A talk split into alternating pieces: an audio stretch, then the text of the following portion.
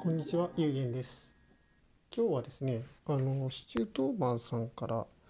お手紙をいただいたので、それについてお答えしたいと思います。えっ、と、こんにちは。いつもライブ配信にてお邪魔してお世話になっています。ということで、えっ、と、事後報告で申し訳ないのですが、私の配信にて3つの質問に答えて、次の方にリレーする企画の次の詳細に龍玄さんを指名してしまいました。ということで、えーと、スルーしていただいてももちろん大丈夫ですが、よかったらお話しいただけたら幸いですということで、お便りありがとうございました。はい、あの、シュートマンさんの配信聞かせ、配信えっ、と、トーク聞かせていただきました。ということで、えっ、と、そうですね、3つの質問についての収録をしようと思うんですけども、えっ、と、私、あの、番組の方針として、あの、他の番組につなげるという系の、あの、ものは参加しないというふうに決めているので一応こちらの企画についてはタグとかはつけずに次の方も指名せずにだけどあの3つの質問には答えるというあのトークをやりますのでもしもあのシュートマンさんよろしければ聞いていただけるとありがたいです。で、えっ、と1つ目なんですけどもえっ、と何でしたっけ？名前の由来でしたっけ？名前ですね。私がなんで有限という名前で今はゆうちゃんってなってるのか。表示名がゆうちゃんになってるんですけどもゆうげんっていう名前で、えーラジオをやっているかというとですねあの私お仕事で物理シミュレーションとかあの数値計算とかそういうふうなあのお仕事をさせていただいているんですけどもそこであの専門がですねあの有限要素法っていう、えー手法が専門なんですね。でそのそこからあの有限というふうに名前を取りました。はい。でまあ特にあの最初はですねあのツイッターのアカウント名を有限要素法っていうふうにしておいてそれでそれに興味のある人とつながりたいっていうふうにやっていたんですけどもなんかだんだんとあの初めの方あれは何だったかな？あのそういうふうなあの、えっと技術系のことでテック系のことで、えっといろいろ交流するそういうふうなイベントとかっていうのがあるんですけどもそこでもあのちょっと呼びにくかったので名前がそれで、えっと上のところの有限要素法の上のところだけ取って有限というふうなあの名前にしたっていう経緯があります。そうですねはい。で、えっと次のですね嫌いな食べ物かの話ですけども、えー、と嫌いな食べ物はそら豆が苦手ですね。で、えー、とそら豆が何で苦手かというとちょっとあの匂いが苦手なんですよね。でこれってあの家族とかに行っても全然分かってもらえないんですけども多分あのそら豆好きな方もこれ聞いてらっしゃる方でいらっしゃると思うんですけどもいやあのあの匂いが結構きついっていうのがあります。で、いや、あんまりにも苦手だったんで、その家族にも相談してみたんですけども、え、全然匂いとかしないよっていうふうに言われていて、それで私だけが感じるっていう。で、私結構鈍感なタイプで、あの、家族が気になることも私は気にしないっていうことが結構たくさんあったんですけども、そら豆の匂いに関しては、私は全然ダメですね。うん。とてもじゃないですけどもあれをか買いあの匂いのまま食べることは不可能ですね。ただあの最近ですねその解決策をあのこれも家族が見つけてくれたんですけども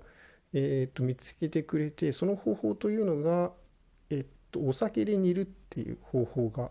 ありました。でそれでお酒で煮たやつを食べてみたんですけどもそうしたらあの匂いが完全に抜けていてとても美味しく食べられましたね。あの無臭になっていました。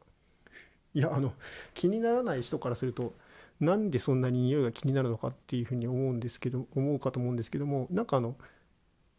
どういうなんて表現したらいいのかないやちょっと下品な言い方で申し訳ないんですけどもなんかおならの匂い嗅いでるような匂いがするんですよね本当に。うん、なので苦手でしたけどもそういうふうにあの、えー、とお酒で煮て食べればあの大丈夫っていうことで、うん、まあ味味の味とかは特に気にならないんですよね。別にあのすごいあの、まえっ、と美味しくない味がするとかではないのではい。そんなところです。で最後にえっ、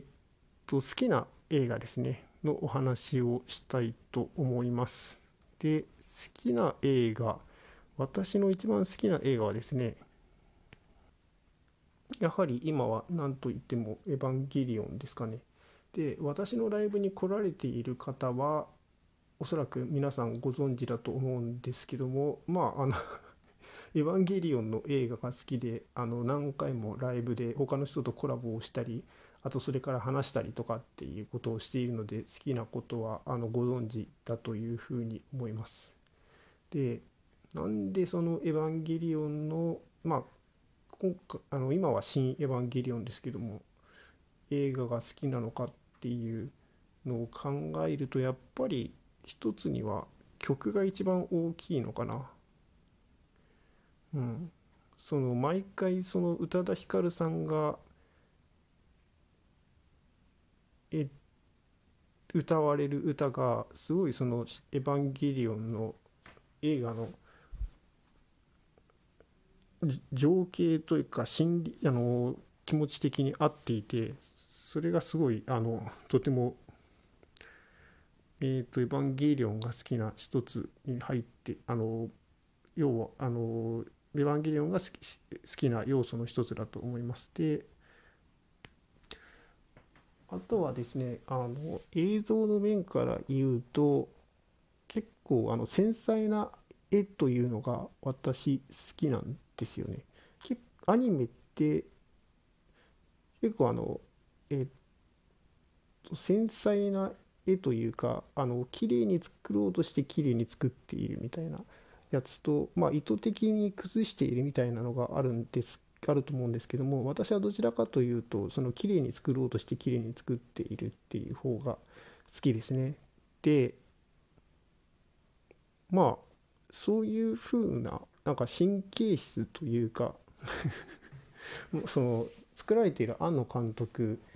の影響が多々あるかというふうに思うんですけどもそういうふうに要はあの